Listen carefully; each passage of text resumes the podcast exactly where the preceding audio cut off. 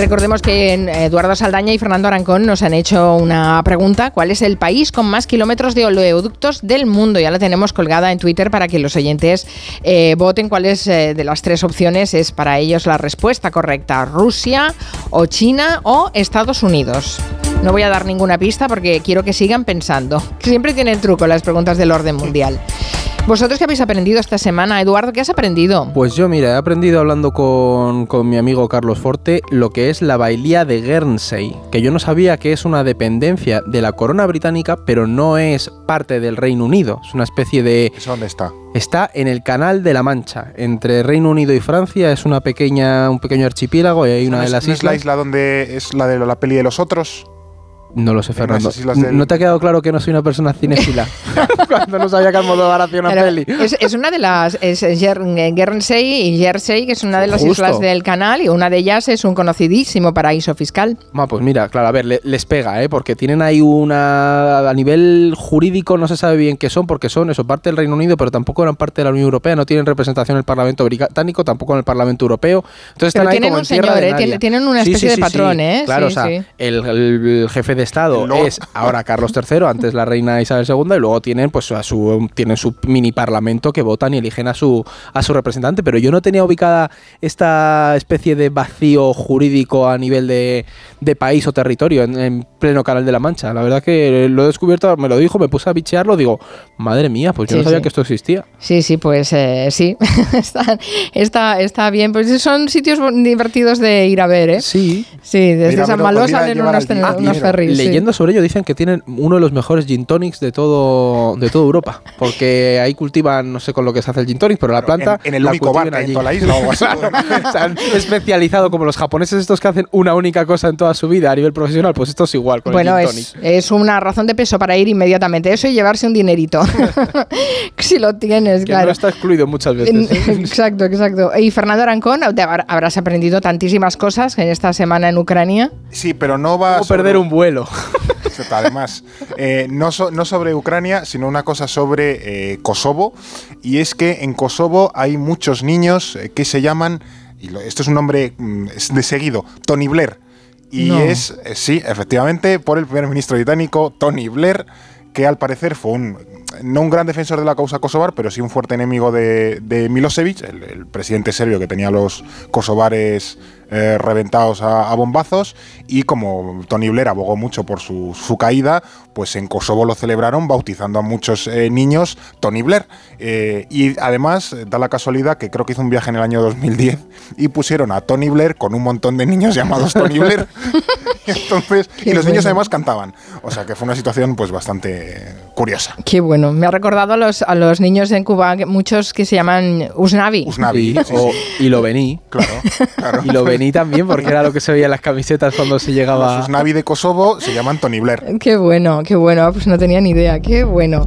Eh, vamos con la pregunta que también nos hacen los oyentes. En este caso, eh, nos llega de un oyente muy concreto, ¿no, Eduardo? Sí, Carmen, porque es que además el otro día estaba con, con mis padres y me contaba mi padre que había visto una noticia, no sé, de esto que te llega por Meneame o por el Telegram, Mm. de que en Estados Unidos tiene un problema muy grave del- con el fentanilo. Y Claro, hablando y, con y- él... y tú a tu padre le tienes que responder. Claro, y me dijo, joder, pues a ver si lo comentáis en el Julia, porque yo no sabía que esto era tan grave. Entonces, es la. Digo, bueno, pues vamos a comentarlo hoy porque yo sé que él lo, lo escucha. Y es que es un problema muy grave, Carmen, la verdad. O sea, por tener una serie de datos en la cabeza, revisándolo para prepararlo para hoy, en Estados Unidos mueren 1.500 personas a la semana por sobredosis relacionadas con el consumo de este tipo de opioides, que es una bestialidad. O sea, ahora mismo en... Es una 200, barbaridad. 200 al día, más o menos. Sí, o Es sea, una barbaridad. es que, de hecho, lo han, lo han llegado a declarar la mayor amenaza para Estados Unidos eh, actualmente a nivel interno. Y por tener también otra en la cabeza, el número de sobredosis en estos 10 años se ha cuadruplicado. En 2021 fueron 80.400 personas las que murieron por sobredosis relacionadas con el consumo de opioide- opioides en el país. Es decir, que estamos hablando de cuatro veces las cifras de, muer- de soldados muertos en la guerra de Irak y Afganistán juntos. Bueno, no, ¿qué, co- qué corcho? Cuatro, diez veces. Diez es decir, veces, sí, multiplica sí. por 10. Entonces, al final, lo que, esto por poner un poco en contexto, porque esto no ha surgido de la nada, Mm. en Estados Unidos este problema viene de, yo te diría, 20 años, desde finales de los 90, cuando se empezaron a recetar opioides para casos de dolencias eh, medias, por así decirlo. Yo recuerdo que este tema de los opiáceos. Hace unos años. en el antes de la pandemia. Había, oyentes que nos decían, sí, a mí me recetan, son unos pequeños Los fentanilos, eh, oxicodona. Que se suelen poner pues, en el brazo y tal para calmar el. O unas piruletas, que a lo mejor hay gente que no está escuchando, pues si ha tomado esas piruletas, lo que ocurría es que esto te lo suelen recetar para gente con dolores muy fuertes, pero en Estados Unidos se empezó a recetar para pacientes con dolores crónicos, para lo mejor pues un dolor de espalda, y eso hizo que entraran en el mercado, que hubiera mucha adicción a esto, los cárteles de la droga, sobre todo mexicanos, colombianos, también algunos de China, empezaron a introducirlo de manera ilegal y se ha convertido en una, en una crisis eh, de salud pública en Estados Unidos. En San Francisco, por ejemplo, si la gente lo busca en internet, de hecho, Fer, tú estuviste allí y lo viste, además yo recuerdo que lo hablamos. Es bastante impactante ver zombies por la calle y es gente que dices, esta persona claramente está bastante más cerca de, la muerte que de seguir con, con Es algo alucinante. Sí, y no se sabe muy bien cómo se va a lidiar con ello. Además, golpea mucho a nivel demográfico. Es una mm, crisis que ha afectado muchísimo a las clases medias trabajadoras blancas de Estados Unidos y es bestial. Creo que el 80% de, de los, la gente que consume este tipo de opioides son, son blancos en Estados Unidos. Posiblemente el hecho de que eh, tengan una sanidad de pago, que a muchos de ellos, eh, evidentemente, ir al médico les cuesta muchísimo dinero y, prefieren no ir al médico, eh, pues se automedican y, puede estar en la base de esa extraordinaria proyección y progresión que ha tenido el consumo de fentanilo. Hay una serie, mira, me voy a meter ahora en lo de territorio quinótico de David, hay una serie que se llama Dope Sick en Movistar y eh, en Disney, que está muy bien, que aborda cómo surgió esto. Y claro, las farmacéuticas, al tener una sanidad privada, pagaban a los médicos y les decían, mira, tú receta esto, receta este tipo de oxícodo los médicos lo recetaban, como os decía, para cualquier tipo de dolencia y al final penetró completamente eh, a nivel social y es una crisis muy gorda y se ha extendido también a Canadá y a Australia. O sea, es, es un problema muy serio el que tienen Estados Unidos con esto porque tú ves las cifras y, y el crecimiento es exponencial. Las cifras son, son terribles, las cifras. Por cierto, Jorge Auñón nos dice que la isla de los otros era Jersey, pero ah, que fue rodada ah. en Cantabria. bueno, más o menos, ¿eh? quiero decir que podría ser, ¿eh? puede dar el pego perfectamente porque esa, esa zona del canal, la, la geografía es muy cantábrica también. Bueno, vamos con el tema central de esta semana, porque la semana pasada Fernando Arancón estuvo en Ucrania y queremos aprovechar para que nos cuente un poco cómo, cómo ha sido esa visita, qué impresión te has llevado um, de estar ahí pisando el terreno en directo. Bueno, es bastante impactante estar en un país en guerra, pero creo que lo, lo más curioso es que es demasiado normal la vida, en, al menos en Kiev, que es donde yo estuve, evidentemente, no, no, no digo en el, en el frente o en otros eh, municipios más cercanos al, al, frente o que sufren bombardeos de manera más habitual. Pero eh, eso, la vida en, Kiev es absolutamente normal. Eh, se nota, por ejemplo, que faltan muchos hombres, muchos hombres de 20 muchos, 30, 40 años, los que quedan por debajo son chavales jovencitos que a lo mejor no, están, eh, como no han hecho servicio militar, pues no son útiles para, para, enviarlos ahora al frente, y luego ya gente más mayor que claramente pues no, tampoco sirve para, para combatir, ¿no? Y en medio sí que hay un, un, vacío demográfico que se, que se nota y luego hay muchas mujeres y muchos niños. Pero ya digo, la vida en Kiev eh, me resultó llamativa por ese lado, porque es una vida normal, la gente sigue haciendo su vida, los supermercados están llenos, cuando suena la alarma la gente nadie hace caso, entonces es, es bastante curioso eso, tener esa percepción desde fuera, cómo puede ser la, la, vida en una ciudad, en la capital de un país en guerra, y llegas ahí, es la vida de una ciudad europea normal. Es que a mí eso me llamó mucho la, la atención porque además tenemos gente también que, que está trabajando allí o periodistas eh, que conocemos, y claro, te dicen que es muy distinto a otras zonas en conflicto en las que han, han, estado. Piensas en un, en un Damasco, claro, o en un Beirut cuando ha, ha tenía el conflicto en su momento. Dicen que es que aquí, pues, choca mucho ese contraste, ¿no? También eso es, un país que esto nos ayuda, yo creo que a ver un poco, Fer, el que llevan en guerra desde 2014, que la guerra se ha convertido un poco en parte de el día a día. ellos hablan eh, ya de que esta, lo que nosotros llamamos guerra de 2022, ellos lo, lo, enlazan directamente con la guerra de 2014 y eso simplemente lo llaman como la invasión a gran escala, pero como si fuese una fase, una nueva fase de una guerra que empezó hace ya eh, siete años. También claro, en Crimea, en el Donbass, en, toda esa zona este ¿no? del país, pero claro, no se bombardeaba Kiev Claro, esa es la, esa es la gran diferencia. Eh, y, cómo está en estos momentos la ofensiva? Porque se habla mucho de. Bueno, se, está permanentemente alertando de si va a haber una ofensiva, una contraofensiva. Eh, hay también mucha, mucha información que muchas veces es, propaganda también, ¿no? Entonces, eh, poder escoger o seleccionar bien la información es difícil. Sí, se supone que pronto empieza, debería empezar esa ofensiva de verano, contraofensiva de, de verano. Se supone que el ejército ucraniano está prácticamente listo, no sé muy bien a qué están esperando eh, exactamente, pero bueno, en principio ya digo, debería estar preparado en las, en las próximas eh, semanas.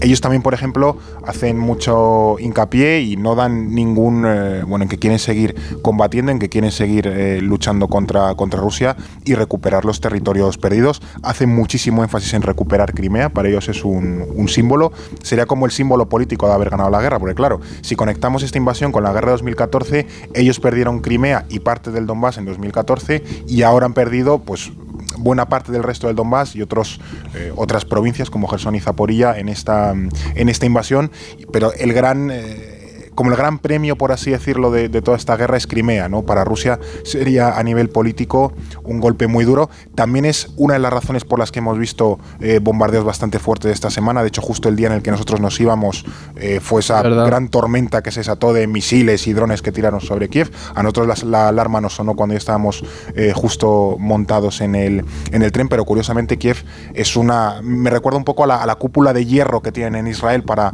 interceptar todos esos misiles que que, lanza jamás de vez en cuando. En Kiev no cae un solo misil, salta la alerta antiaérea, un poco, sobre todo horas bastante intempestivas y, molestas para, para, el sueño, pero si no es el 100%, un 90 y muchos por ciento de los, de los misiles y drones que lanza Rusia son interceptados, porque también, además de Ucrania, Estados Unidos ha desplegado allí pues los, los famosos Patriot, ¿no? Sí, que están además intentando reventarlos los rusos ahora. Sí, sí, pero vamos, Kiev es una cúpula blindada, un búnker antiaéreo donde, donde en principio pueden caer restos de misiles derribados, pero casi ningún misil cae en la, en la ciudad. No pasa lo mismo con otras ciudades que sí reciben, que sí reciben impactos. ¿Llegasteis a través de Polonia o cómo llegasteis? Eh, hay varias vías de entrada. Nosotros entramos a través de Cracovia. Evidentemente, para llegar a Cracovia hay que hacer escala, pues por ejemplo, en Frankfurt, en Múnich. Luego aterrizas en Cracovia. De ahí tomas un tren a la frontera con Polonia. Ahí cambias de tren a uno ucraniano. Y de la frontera polaca a Kiev son unos 12 horas de, de tren. Eh, es el trayecto más corto, porque el tren a Varsovia son unas 20, el tren a Viena unas 26 horas. Eh, entonces, ya digo, es el tren más corto. También es cierto, por ejemplo, que va más despacio de lo habitual por si hay un sabotaje o un bombardeo de las vías del tren, que si descarga el tren haya menor número de víctimas posible. O sea, que en vez de ir a 120, que a lo mejor puede ir, pues va a 70. Y Carmen, aquí una cosa que nos comentaba Fer es que los trenes en Ucrania ah, siguen funcionando a la perfección. Y eso es algo que también es llamativo en, un país en guerra ahora mismo. Es, un poco de lo que se, dan golpes en el pecho, ¿no? Es decir, el, claro, el, país ya funciona por los trenes. Es que Biden, fue en tren también, claro. Sí, Biden fue en tren, le llaman, eh, bueno, al, tren de Biden le llamaron Rail Force One, como un poco para hacer el, chiste con el... En lugar del Air, el Rail. y ahora le han llamado la diplomacia de los raíles, ¿no? Porque es a través de, donde entran todos los presidentes y primeros ministros. Ah, recuerda mucho a la, a la época de entreguerras, ¿sabes? Sea, yo cuando, cuando oigo hablar de eso pienso en, en toda esa época de principios del siglo XX en Europa, que el tren era tan importante en, Europa Central. En no caemos, pero Ucrania tiene la tercera red de ferrocarriles más extensa de eh, Europa mm, después de Alemania y Francia. O sea, para que sabía eso, ¿eh? Claro, claro, es que allí todo funciona con trenes y ahora, por ejemplo, que la salida por barco a través de Odessa está bloqueada, eh, pues claro, todo tiene que funcionar todavía más con, con tren. Entonces, es cierto que esa propaganda de los trenes funcionan a la perfección no es exacta, tienen retrasos, eh, pero no son retrasos muy grandes. No hay retraso el Interrail, Fernando. Cinco horas, pues a lo mejor el tren llega 15 minutos más tarde, ya digo, de un trayecto de 12 horas. O sea que el margen de, el margen de error me parece bastante aceptable para proyectos, trayectos bastante largos. Y además muchos se hacen con vagones y locomotoras de los años 60, mm, o sea, soviéticas. Claro, es que estamos hablando de, uh, de territorios muy extensos que estuvieron bajo el paraguas de la Unión Soviética. La propia mm. Unión Soviética ya concebía el tren como una forma de vertebrar un mm. país que era muy disperso, ¿no? Y eh, Ucrania pues ha heredado esas infraestructuras tan brutales que en, la Europa occidental hemos desestimado y que en España nunca se llegaron a desarrollar del todo, ¿no? Es una, es una pena ahora que se está hablando de la recuperación de los trenes nocturnos y pensar que estamos años luz de, años luz de, cómo, de cómo funcionan las infraestructuras ferroviarias y en Ucrania, como en este. España, también tiene un ancho de vía diferente, así que al conectarse con, con, el ancho continental, con el ancho estándar europeo, también hay que hacer todo el, lío de los de recalibrar los ejes y bueno. Claro, o sea, eh, eh, impiden que la gente entre por tren, ¿no? Eso es, Era, una, era una barrera defensiva, sí, es, es, curioso. De todas maneras, Fernando, cuando hablas de una situación de normalidad, eh, la gente sigue yendo al trabajo, ¿cómo están los suministros? ¿Hay, hay, hay comida en los supermercados? O sea, ¿todo eso se mantiene? Todo eso se mantiene. En Kiev, ya digo, es que a mí me, me resultó impactante porque me recordaba a Berlín, en el sentido de ir de turismo, de turismo a Berlín. Kiev es una ciudad que tiene de todo en los supermercados, el metro funciona, la gente sigue trabajando. De hecho, ya digo, cuando suena la alarma antiaérea de día, los eh, paisanos no le hacen ni caso, porque ya están tan habituados y la defensa antiaérea funciona tan bien que bueno, ellos asumen el riesgo de que bueno, de seguir con su vida y no eh, y no tener que ir a un refugio o al metro, porque además también los rusos disparan muchas veces de, madrugada a las 3, 4 de la mañana, que suena un, mensaje en la app del, móvil a todo volumen de por favor, alarma antiaérea, baja al refugio más, más próximo yo reconozco que las dos primeras veces le haces caso. La cuarta vez que suena a las 4 de la mañana pasas de la, de la alarma. Entonces, eh, bueno, es también hay un poco el equilibrio entre seguridad y, riesgo. Bueno, claro, además cuando ya llevan más de 400 días en guerra, eh, evidentemente ya a, todo, se, a todo te, acostumbras. Y buena parte de la gente que se fue por esa frontera con Polonia, ¿han vuelto, te consta, os, os avisaron, os advirtieron, os explicaron si había eh, regresado gente de esos éxodos masivos de los primeros días de la guerra? Ha vuelto gente, es cierto que creo que en invierno el gobierno ucraniano, o al menos la alcaldía de Kiev, pidió que, que no volviesen porque había problemas de electricidad, pero sí es cierto que, y eso te lo explican allí, que la ciudad está un poco vacía, en el sentido de que no están todos los habitantes que le corresponderían a, una ciudad como, como Kiev. O sea, sí que falta gente que está en otras zonas del país o incluso fuera del, país. Hay varios millones de personas, de ucranianos fuera de, Ucrania, pero en cualquier caso, ya digo, me llamó mucho la atención que es una ciudad con, muchísima vida, sigue, los bares están llenos, sigue habiendo ambiente en la calle, la gente, hay mucha música, también hay mucho parque, hay muchos parquecitos de niños, de los niños juegan, hay una vida completamente normal. también hay que pensar en las dimensiones que tiene el país. Bueno, es que el frente está a 400 o 500 kilómetros, no está en, Bucha o en Irpin, que también estuvimos allí de, visita en aquellas localidades donde hubo eh, pues, masacres tremendas de las tropas rusas durante la, ocupación. Esas ciudades siguen teniendo zonas destruidas y se ven bastante machacadas, pero es cierto, por ejemplo, que allí la reconstrucción ya ha comenzado, o sea que muchas zonas que hace un año estaban eh, absolutamente arrasadas, los edificios están en pie otra vez, o sea que en ese aspecto el país ya se está recuperando. Bueno, qué interesante la experiencia de Fernando Arancón eh, eh, directamente en, Ucrania. Ayer también estuvo Pío Cabanillas en el programa que ha estado un, tiempo también en Ucrania haciendo fotografías para un libro y nos estuvo contando también cosas de estas muy, muy interesantes. Esperaremos a ver eh, el libro cuando lo publique para, poder ver esas imágenes fantásticas que habrá hecho. tenemos una pregunta hecha del, por el orden mundial, como siempre, como es tradición en este espacio de los jueves. les recuerdo la pregunta, ¿cuál es el país del mundo con más kilómetros de oleoductos. Eh, las opciones son Rusia, China y Estados Unidos. Yo solo voy a decir que está ganando Rusia. Después ya veremos si esa es la respuesta correcta. Pero vayan pensando, que siempre tiene trampa esta pregunta. Repasemos ahora brevemente otras noticias de esta semana. Por ejemplo, ¿qué está pasando en Ecuador? He decidido aplicar el artículo 148 de la Constitución de la República que me otorga la facultad de disolver la Asamblea Nacional.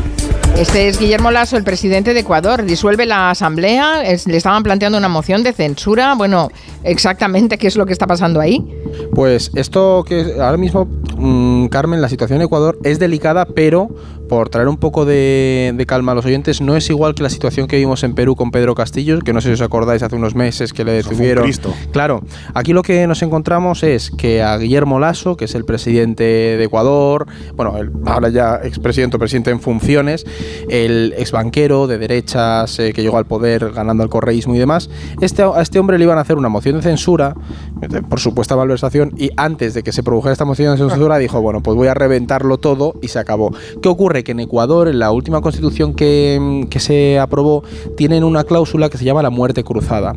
Y esto, la muerte cruzada, es una cláusula por la que se disuelve la Cámara, pero también se convocan elecciones automáticamente. Es decir, el presidente, digamos que se hace un araquiri público, por así decirlo, y dice, vale, pues yo vamos a empezar tabla rasa y vamos a las urnas ante una crisis política como la que tiene el país, porque no es una crisis simplemente política, es también de violencia y de seguridad. Ecuador lleva dos años en los que los cárteles eh, se han descontrolado por completo, el gobierno de Guillermo Lasso ha respondido con mano dura en las calles.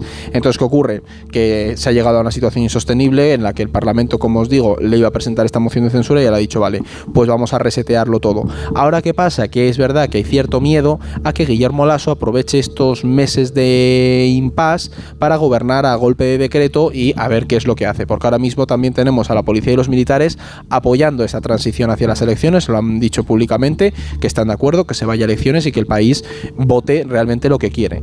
Y al final por tener un poco de contexto político, no favorece ni desfavorece a ninguno de los bandos, ni a la derecha ni a la izquierda. Guillermo Lasso, por un lado, le permite evitar ese proceso, esa destitución, ese proceso público de juicio por malversación y demás, que pues, lo tendrá más adelante. También es verdad que le perjudica porque públicamente dicen, vale, esto tú lo has hecho porque no quieres que se te haga una moción de censura, que es lo que estás ocultando. Y luego a la izquierda, que es ese correísmo tradicional de Ecuador, le viene muy bien porque mm, se abre una posibilidad para en estas elecciones recuperar el poder. Pero es verdad que Ecuador lleva dos años de mucha inestabilidad.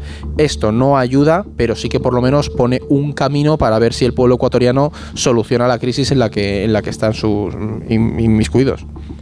Pues vaya lío que tienen, sí, Sí, sí, sí, es luego. complicado. Sí, y el sí. tema de la seguridad en Ecuador, a mí me ha- lo hemos estado eh, a lo largo de estos dos años siguiendo poquito a poco. Y es verdad que. El- el que dijo que, um, que hubiese más armas para combatir. Sí, sí, sí, es que de hecho este hombre por el estado de emergencia permitió que los ecuatorianos portaran armas para defenderse. Es decir, nos hace un programa, darnos un poco sí, cuenta un de... sin fisuras. Claro, el tema está pasando un poco como en México, eh, con cárteles que empiezan a controlar regiones y territorios en el país. Y claro, la respuesta a esto, cuando es con más violencia y más armas en las calles, suele ser contraproducente, la verdad. Sí, bomberos piromanos son. Sí, es un poco esa línea. Por la política del bombero piromano. Hay que hay violencia, para acabar con la violencia vamos a generar más violencia y armamos a todo el mundo. Esto también eh, ya veremos las consecuencias en Brasil porque eso también lo hizo Bolsonaro en Brasil, Sí. así que bueno, en fin, esta eh, mañana se va a celebrar en Japón la cumbre del G7, ya nos lo contaréis la semana que viene a ver si hay alguna novedad interesante, pero vamos a resolver si os parece la pregunta porque tendremos que explicar un poco cuál es la respuesta. El país del mundo con más kilómetros de oleoductos. La... ¿Repasas los resultados, Eduardo Fer, Vale. que los tenga a mano? Voy. Teníamos Rusia, China o Estados Unidos. Y la respuesta correcta es... Estados Unidos. Pues hemos Ha ganado- fallado. estaba ganando Rusia, ¿no? Es que no tengo Sí, los resultados, Carmen. 53% eh, por ciento Rusia. 30 Oh, Sí. Estados Unidos el 30,5 Uno, sí. Claro. y China, quien menos, el 16,5. Con esta hemos ido a pillar, porque es que Estados Unidos Lo es el país con mayor es el país con mayor cantidad de oleoductos de transmisión del mundo, tiene 83.300 kilómetros. Luego le siguen Rusia, China o Canadá. Es que en Estados Unidos la red es muy densa. Claro. En, en Rusia están tirados por el pasillo los cables, o sea, los, los tiran de lado a lado, entonces Sí, es mucho kilómetro. sí, por así, densidad. por así decirlo, sí. Además, Sí. Estados Unidos es uno de los grandes productores de, de gas a nivel internacional, de petróleo también, y es el país con más kilómetros de oleoducto de transmisión, que son, digamos, los oleoductos gordos. Luego están los domésticos, los que son que van a las casas, que eso ya hay otro tipo de, Es un de es una tubería. Sí, pero no se, no, se consideran oleoductos, pero de otro Ah, tamaño. vale. El oleoducto de transmisión que todos tenemos en la cabeza es al que nos referíamos hoy. Esos, esos enormes, ¿no? Que eh, sí, en, eh, que en Rusia se ven porque están Claro, eso. y además- los plantan siguiendo Bueno, las montañas. Os acordaréis, Carmen, del el Keystone Excel, que era Sí. que fue uno que Trump quería tirar a través de unas zonas protegidas eh, junto a Canadá Mm. y hubo un montón de, de problemas porque las zonas interiores de Estados Unidos y de Al- en Alberta, en Canadá, están recorridas por miles de kilómetros de oleoducto. Todo Texas, imagínate, ese petróleo de gas que sale de allí. hay un accidente, en fin. Claro, claro. Bueno, pues nada, ya que nada, que hemos fallado, que no, que, no, Bueno, hoy hemos que ido- tenéis que sí, sí. volver y seguir contándonos cosas del orden mundial.